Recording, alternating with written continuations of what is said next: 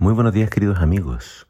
Hoy en Primero Dios te invito a que juntos leamos Segunda de Tesalonicenses capítulo 2. Dice así la palabra del Señor. Ahora bien hermanos, en cuanto al retorno de nuestro Señor Jesucristo y a nuestro encuentro con Él, les decimos esto. No se alteren ni se turben si llegan a sus oídos mensajes de individuos que dicen haber tenido mensajes del Espíritu o mensajes de Dios orales o escritos, diciendo que el día del Señor ya llegó. Ni siquiera se afirman que hemos enviado una carta en la que sostenemos eso mismo. No se dejen engañar de ninguna manera, porque ese día no llegará hasta que ocurra la rebelión contra Dios y se manifieste el hombre de pecado, el que solo sabe destruir. Él se opone y se levanta contra todo lo que lleva el nombre de Dios o es objeto de culto este hombre hasta se atreverá a ir y sentarse en el templo de Dios y hacerse pasar por Dios. ¿No se acuerdan ustedes de que les hablé de esto cuando estuve con ustedes? Como recordarán, también les dije que hay un poder que detiene a este hombre y que no le permitirá aparecer hasta su debido tiempo. El plan secreto de la maldad ya se está desarrollando. Solo falta que lo que lo detiene sea quitado de en medio. Entonces aparecerá aquel inicuo, pero el Señor lo, consumirá con el soplo de su boca y lo destruirá con el resplandor de su venida. Ese malvado será instrumento de Satanás y vendrá haciendo toda clase de milagros, señales y falsas maravillas. Engañará con toda perversidad a los que van a la perdición por haber dicho no a la verdad y por haberse negado a amarla, lo cual los habría salvado. Dios permite que el poder engañoso les haga creer aquellas mentiras y luego los condenará por no haber creído la verdad y por haberse deleitado en la maldad. En el texto de hoy, el apóstol Pablo no usa la palabra anticristo, pero claramente está hablando acerca de él. ¿Quién es el anticristo y cuándo surgirá? ¿Qué cosas hará y cómo podemos identificarlo para no ser engañados por él? Al parecer este era un asunto del cual el apóstol Pablo ya les había hablado a los tesalonicenses. Eso no significa un problema a nosotros, porque nosotros no tenemos acceso a esa charla inicial sobre el tema. Pero este es un tema que está en todos los libros proféticos. Es decir, para saber quién es el anticristo, debemos estudiar el libro de Daniel y debemos estudiar el libro de Apocalipsis. Pero acá Pablo nos va a dar algunas pistas e informaciones para saber quién es el anticristo. En primera instancia, al parecer, debido a la acción de ciertas personas que andaban enseñando errores, Pablo se ve en la obligación de volver a tocar el tema.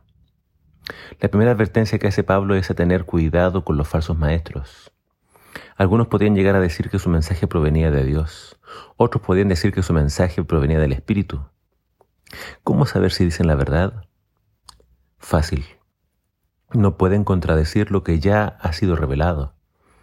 Estos falsos maestros estaban enseñando de que, Cristo ya había regresado.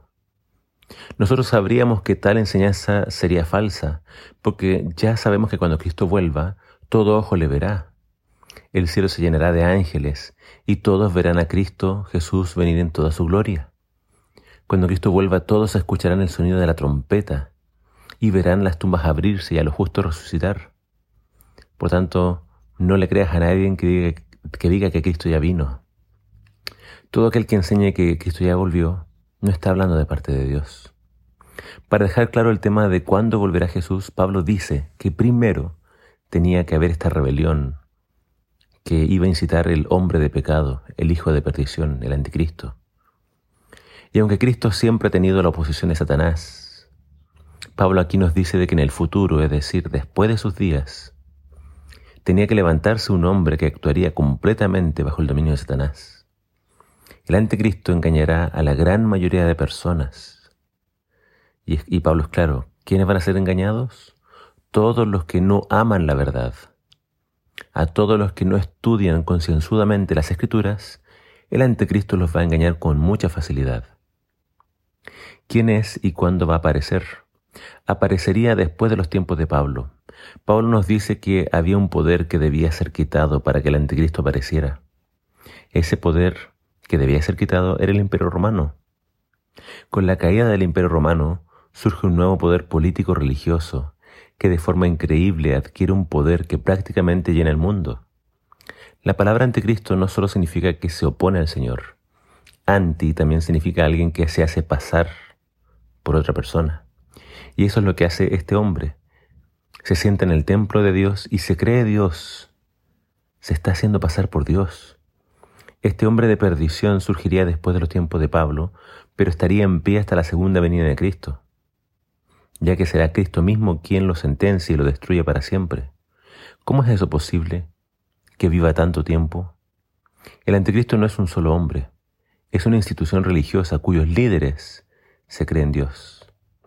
Hay muchos que creen que el anticristo todavía no aparece, y se han creado otras interpretaciones un tanto fantásticas, pero que no tienen apoyo bíblico. No seas engañado. Pídele a Dios sabiduría. Pídele que te ayude a conocer la verdad y amarla. Muchos, en vez de obedecer a Dios y a su palabra, prefieren obedecer una tradición o a su líder religioso favorito. No se dan el trabajo de estudiar la Biblia. Solo buscan para ver qué dice cierto pastor o predicador sobre el tema y listo. Le creen a ojos cerrados. Muchos serán engañados. No seas tú uno de ellos. Ama la verdad y permite que la Biblia sea la autoridad máxima en tu vida.